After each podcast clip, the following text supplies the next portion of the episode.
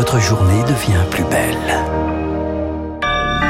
Soyez les bienvenus si vous nous rejoignez sur l'antenne de Radio Classique. Nous sommes le jeudi 23 juin et il est 7h30. La matinale de Radio Classique avec Renaud Blanc. Et le journal avec Augustin Lefebvre. Bonjour Augustin. Bonjour à tous. À la une, quand la malveillance s'ajoute à l'ignorance des lycéens de première, harcèle l'autrice Sylvie Germain en cause un texte jugé trop difficile au bac de français. En 2005, il décernait à l'autrice le Goncourt des lycéens. Les élèves de 2022, certains d'entre eux en tout cas, ont décidé d'insulter et de menacer Sylvie Germain sur les réseaux sociaux.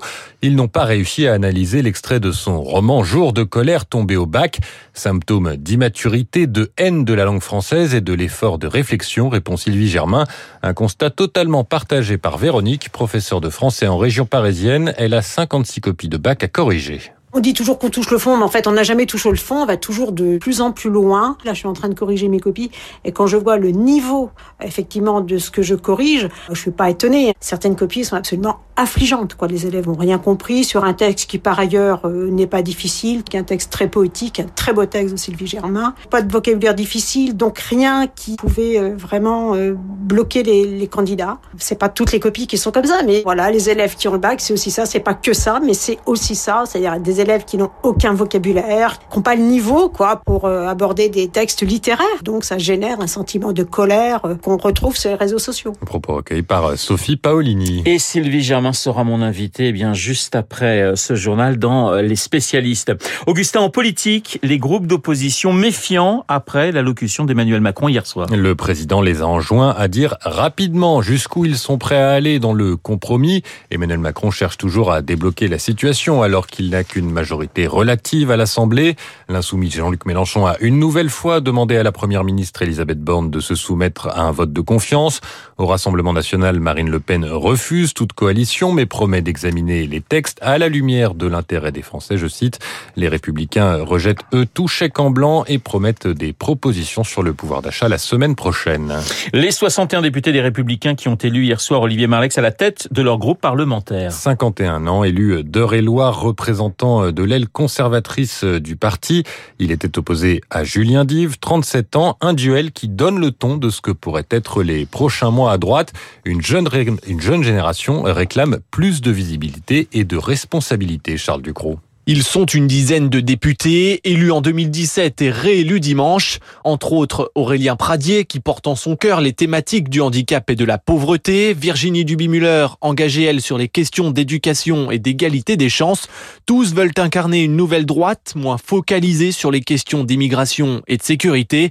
À 37 ans, Julien Dive, député de Saint-Quentin, terre de Xavier Bertrand dont il est proche, exige de nouvelles voix à un moment donné, faut pas euh, qu'insuffler une nouvelle dynamique dans les euh, organes du parti, c'est aussi dans ceux qui portent les messages pour la droite, sur les plateaux télé, qui en plus ont handicapé les candidats aux législatives. Et si on doit s'assumer, c'est véritablement en parlant aux classes moyennes. Pas uniquement singer d'autres partis politiques, c'est s'assumer. Et en juillet, le parti changera de président, une occasion supplémentaire pour l'émergence de nouvelles têtes. Mais une cadre du parti prévient, pour faire taire une Morano ou un Copé, bon courage. Prudence avertit un autre qu'il garde en vue nos repères politiques, sinon c'est la fin de l'aventure. Bref, pour se faire une place, il va falloir jouer des coudes. Charles Ducrot, concernant les postes clés de l'Assemblée, c'est la ministre des Outre-mer, Yael Braun-Pivet, qui a été désignée hier par La République En Marche candidate à la présidence de l'Assemblée, le perchoir. Sauf surprise, elle devrait être élue euh, mardi prochain, ce qui impliquerait le remplacement d'une quatrième ministre au gouvernement. Radio Classique, il est 7h34. L'Ukraine devrait se rapprocher un peu plus de l'Union Européenne aujourd'hui. Décision attendue sur sa candidature à l'adhésion. Conseil européen ce jeudi et demain à Bruxelles, le dernier de la présidence française de l'Europe qui s'achève à la fin du mois. Conséquence de l'invasion russe, l'Ukraine et la Moldavie devraient accéder au statut officiel de candidat après examen express de leur dossier. Un geste pour le moment symbolique. Il faudra la fin de la guerre et des réformes pour que l'Ukraine puisse espérer intégrer l'Union. Et Augustin, la Commission européenne a, elle, détaillé hier son plan pour préserver la biodiversité et réduire l'usage des pesticides. Elle veut diviser par deux le recours à ces produits d'ici 2030 en accompagnant les agriculteurs vers des méthodes alternatives En jeu, la santé des citoyens. C'est donc une excellente nouvelle pour Nadine Lauberja, déléguée générale de l'association Génération Future. C'est très positif, avec des avancées notamment sur le fait qu'on s'oriente probablement vers la fin des pesticides dans les zones urbaines. C'est vraiment quelque chose de positif. De la même manière, la fin de certains pesticides dans des zones d'intérêt euh, naturel. Derrière, il faut que le gouvernement porte vraiment cet objectif de réduction de 50% et que l'ensemble de la filière soit associé à cet objectif de réduction. Ça peut pas reposer uniquement sur les épaules des agriculteurs. Il faut agir dès maintenant et très rapidement. Des agriculteurs qui sont particulièrement inquiets. Ils estiment que cette injonction va entraîner une baisse des rendements. Ils regrettent que la décision soit annoncée au moment où la guerre en Ukraine provoque une crise alimentaire. C'est une véritable condamnation à mort, dénonce Françoise Roch, présidente de la Fédération nationale des producteurs fruitiers on ne change pas de variété ou on n'arrête pas la production fruitière du jour au lendemain. C'est pas possible. Quand ils nous disent dans huit ans, un verger, on renouvelle à peu près 5% par an du verger. Donc ça veut dire qu'il nous faut 20 ans pour renouveler tout le verger et on n'aura jamais le temps de s'adapter à, à ce qu'on nous demande. On risque de perdre énormément de producteurs, énormément de vergers et de baisser de façon très forte la production de fruits en Europe. Dossier réalisé par Éric Cuoche. Augustin, alors que le procès des attentats du 13 novembre est en train de s'achever à Paris, huit hommes seront fixés sur leur sort aujourd'hui dans un autre procès. Ils sont soupçonnés d'avoir organisé le vol et le recel d'une porte du Bataclan ornée euh, d'une œuvre de Banksy hommage de l'artiste de rue aux victimes des djihadistes. Euh, découpée le 26 janvier 2019, elle avait été euh, retrouvée en juin 2020. Le ministère public a requis entre un an et demi et quatre ans de prison ferme pour les prévenus, ainsi que des amendes. Allez, on part en Afghanistan où les services de secours appellent à l'aide la communauté internationale après le séisme qui a fait plus d'un millier de morts. Séisme de magnitude 5,9 qui a touché le sud-est du pays dans la nuit de mardi à mercredi. Quelques agences onusiennes et ONG sont sur place, mais beaucoup ont quitté le pays après le retour des talibans au pouvoir en août dernier.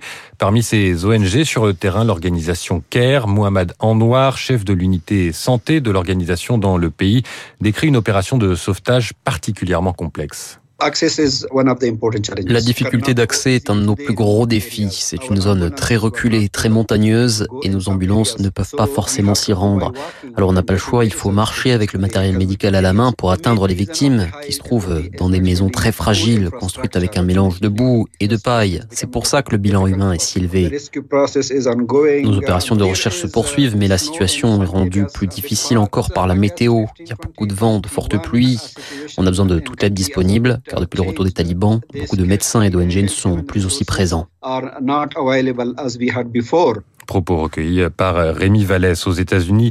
Le chef de la police d'Uvalde au Texas a été suspendu. C'est dans une école de cette ville qu'un tireur avait tué 19 enfants et deux professeurs. L'action de la police qui avait tardé à intervenir était très critiquée.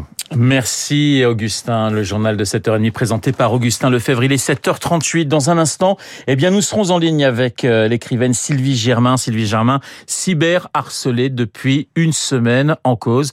Un de ses textes qui est servi au bac.